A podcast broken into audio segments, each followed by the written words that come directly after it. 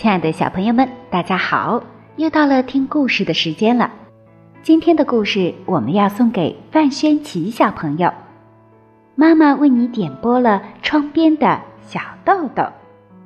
妈妈希望宝贝能够保留自己的想法，按照自己的生活方式快乐生活。也希望琪琪宝贝能遇到一位富有爱心的老师，就像小说当中写的那样。今天小迪姐姐特别选择了《窗边的小豆豆》第一章的节选，送给范轩琪小朋友。接下来的时间，我们一起来听今天的分享吧。《窗边的小豆豆》第一章，在自由港车站。走下大井町线的电车，妈妈拉着小豆豆的手朝检票口走去。小豆豆以前很少乘电车，所以他珍惜的把车票攥在手里，舍不得交出去。他问检票员叔叔：“这张票能留给我吗？”“不行呀。”检票员叔叔说着，从小豆豆的手里。把车票拿走了，小豆豆指着检票箱里积满了的车票问：“这些全是叔叔的吗？”检票员叔叔一边匆忙的收票，一边回答说：“不是我的，是车站的。”呜，小豆豆恋恋不舍的低头瞧着票箱说：“等我长大了，也要当个检票员。”检票员叔叔这才瞟了小豆豆一眼，说：“我的儿子也说想到车站工作，你们一块儿干好了。”小豆豆稍走开一点，瞧着检票员叔叔。叔叔身体很胖，戴着眼镜，仔细看去还显得很和善。嗯，小豆豆把手插在腰间，一面观察一面说。跟检票员叔叔的孩子一起干活也不错，不过我还得考虑一下，因为从今天起就要到新学校上学，以后就忙了。说着，小豆豆跑到了正等待他的妈妈身边，并且大声说道：“妈妈，我想当个检票员。”妈妈像早料到了似的说：“那么。”你原来想当间谍的事又怎么办呢？小豆豆让妈妈牵着手，边走边想：“是啊，以前是下定决心要当个间谍的，不过能当个刚才那样的人也不错呀。他能把车票收成满满一箱子呢。对了，就这样。”小豆豆想得很美。仔细观看着妈妈的脸色，扯开嗓门问道：“妈妈，我本来是想当间谍的，可现在想当检票员了，行吗？”妈妈没有回答。说实在的，妈妈现在心里非常不安。如果马上要去的这所小学不收留小豆豆的话，妈妈的礼帽上插了一朵漂亮的小花。她那美丽的面孔现在变得有点严肃了。他看了看小豆豆，小豆豆正一边在路上蹦跳，一边嘴里像机关枪似的说着什么。小豆豆并不晓得妈妈心中的忧虑。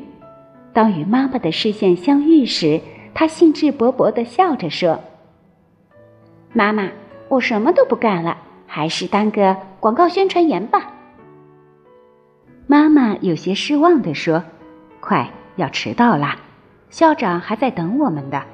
别说话了，赶快往前赶路吧。”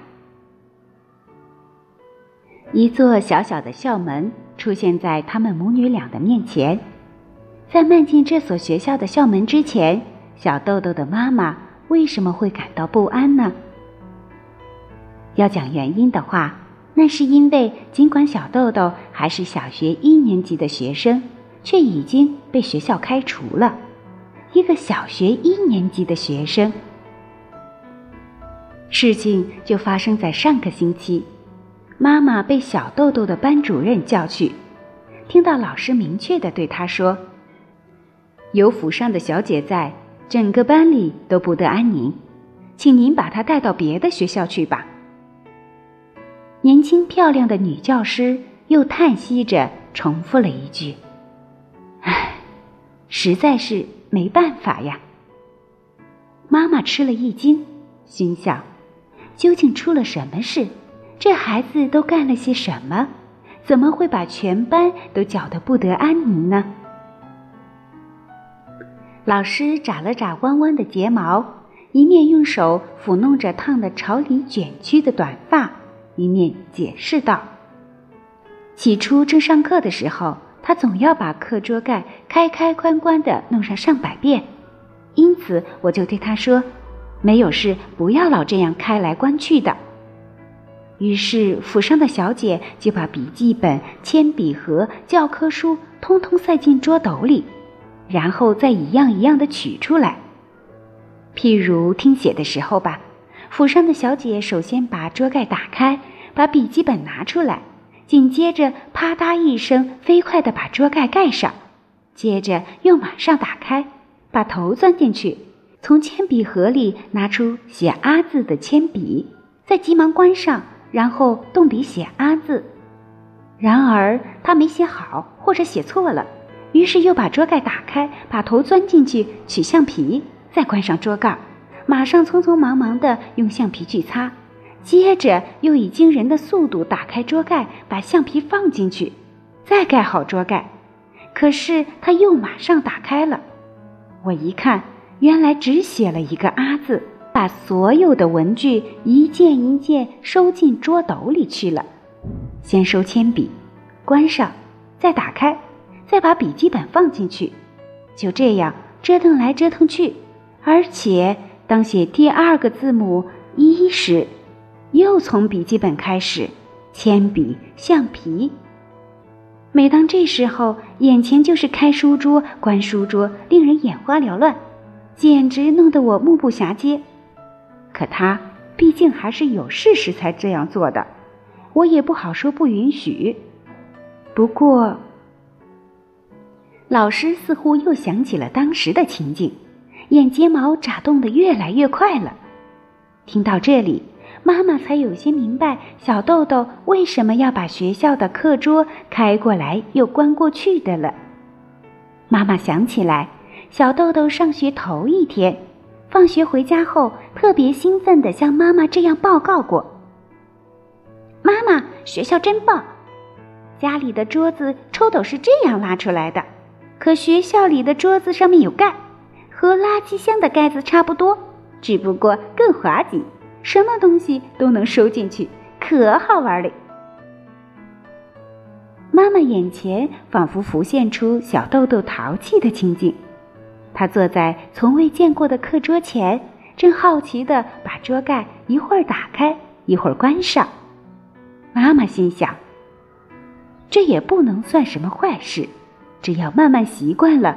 就不会再那样开来关去的了，但口上却对老师说：“我可以常常提醒他。”然而，老师却用比刚才略高的声音说道：“如果仅仅是这么一件事，那倒好了。可是，妈妈觉得浑身一阵紧张。”老师把身体稍向前挨近了，说。有时候我心里正在庆幸，啊，桌子不小呢。谁知这回是正上课时，他站了起来，而且一直站在那里。妈妈又吃了一惊，问道：“站？嗯，站在什么地方呀？”老师有点生气地说：“站在教室窗户旁边。”妈妈不明底细，接着问道。站在窗边干什么呢？老师扮吼似的说：“为了把化妆广告宣传员叫进来呗。”把老师的话归纳起来，大致情形是这样的：第一节课里，小豆豆把课桌啪嗒啪嗒的弄了一通以后，就离开座位，站到窗边去看窗外的风景。于是老师心想，如果能安静下来，他站在那儿也可以。然而就在这时，小豆豆突然对着窗外大声喊叫起来：“广告宣传员叔叔！”一般来说，这个教室的窗户对小豆豆来说是很惬意的，然而却使老师大伤脑筋，因为教室在一楼，偏偏又紧靠马路，而且说到院墙，也仅仅是一道矮树墙。所以，小豆豆很容易就能同路上的行人搭话。瞧吧，过路的那位化妆广告宣传员被小豆豆这么一喊，果真来到了教室跟前。这下小豆豆可乐坏了，冲着全班同学喊道：“来啦，来啦！”教室里正在上课的孩子听他这么一喊。全都拥向窗边，异口同声地喊了起来：“化妆广告宣传员。”于是，小豆豆便向广告宣传员央求说：“喂，演一会儿给我们看看好吗？”本来路过学校附近的时候，化妆广告宣传员是压低了声响的，可由于小豆豆这难得的央求，他便放开了手脚。又是单簧管，又是三弦琴，敲锣打鼓的热闹了一通。这时候，老师怎么样了呢？他只好独自站在讲台上，耐着性子等待闹过这阵子去。心想，就耐心等到这支曲子奏完吧。不一会儿功夫，曲子奏完了，化妆广告宣传员走了，学生们也回到了自己的座位上。然而，令人吃惊的是，小豆豆却仍然站在窗边不动。老师问他：“你怎么还在那里？”小豆豆一本正经的答道：“要是再有别的化妆广告宣传员来了，我还得和他们说话呢。再说，刚才的化妆广告宣传员要是回来了，那可就麻烦了。照这样下去。”简直就无法上课了，这您总该明白的吧？在向小豆豆妈妈介绍上述情况的过程中，老师越来越控制不住自己的感情了。妈妈暗自想到：“哦，这么说来也确实难为老师了。”冷不防，老师又用更高的嗓门说了两个字：“还有。”妈妈这时已经不仅仅是吃惊了，她怀着十分尴尬的心情问道：“怎么，还有吗？”